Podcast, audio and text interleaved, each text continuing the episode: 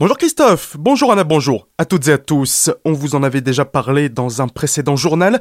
La ville de Célestat fait le choix d'équiper ses établissements scolaires de détecteurs de CO2 pour limiter la propagation de la Covid-19. L'école maternelle Pestalozzi en dispose maintenant de quatre, un dans chacune des trois salles de classe et un dernier dans la salle de repos.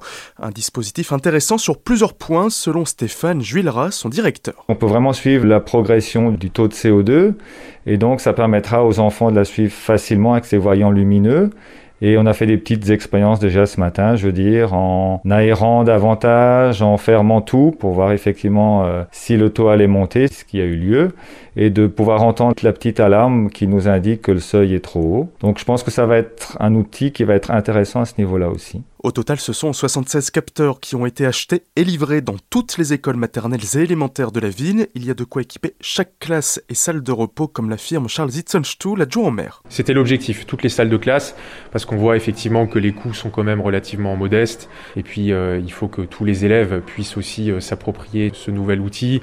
Et donc, il y a seulement euh, un ou deux capteurs qui circulent dans l'établissement. Ben, on verra très vite qu'on oubliera de l'utiliser, alors que si on a un par classe, sa responsabilité chaque enseignant et toutes les classes. Des propos recueillis par Solène Martin. Le montant de cette opération se chiffre à un peu moins de 6 000 euros, dont un peu plus de la moitié devrait être prise en charge par l'État. Notre sujet complet à retrouver sur notre site azur-fm.com dans la rubrique Actualité régionale. Retour dans les bacs. À partir de demain, le pôle médiaculture Edmond Gérard de Colmar va remettre son fonds de vinyle en prêt. Variété internationale, chansons françaises, de la soul, du rap et des bandes originales de films seront à retrouver dans les bacs du PMC. Un retour après 20 ans d'absence depuis le début des années 90, le CD ayant été très majoritairement emprunté. Mais les vinyles ayant actuellement le vent en poupe, la structure a pris la décision de remettre ses galettes en prêt. Incendie à Diffenbaroval. Le feu est parti de la cuisine d'une habitation hier aux alentours de 13h avant de se propager au premier étage ainsi que dans les combles.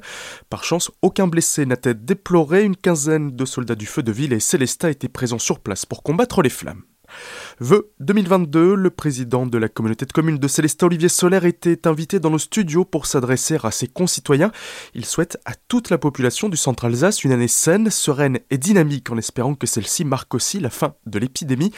Au sein de la communauté de communes, le projet de territoire sera encore au cœur de 2022 pour mener à bien ces 87 axes de travail. Deux thèmes sortent du lot. La mobilité est sans doute un des thèmes euh, les plus importants, la réalisation des pistes cyclables, la réflexion l'élargissement du programme du transport intercommunal avec euh, des axes de travail sur les territoires adjacents.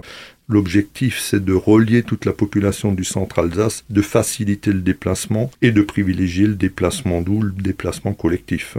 D'autres axes de travail euh, ont été clairement établis encore avec euh, l'élargissement du programme des périscolaires, puisqu'aujourd'hui, dans bon nombre de nos communes, ces sites arrivent à peu près à saturation. Des réflexions autour du tourisme vont aussi être réalisées au cours de cette année. L'entretien complet est à retrouver très bientôt sur notre site.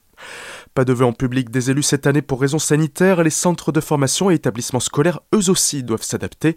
Les sillons de Haute-Alsace, qui organisent habituellement plusieurs journées portes ouvertes durant l'année, proposeront demain des présentations de leur formation à suivre en ligne.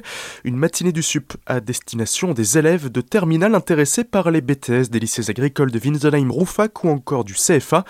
De 9h à midi, il sera donc possible d'échanger avec des enseignants et découvrir ces différentes formations sur le site des sillons de Haute-Alsace le www.roufac-winsenheim.educagri.fr. Tout de suite, le retour de la matinale avec Christophe et Anna. Très belle journée à l'écoute de votre radio.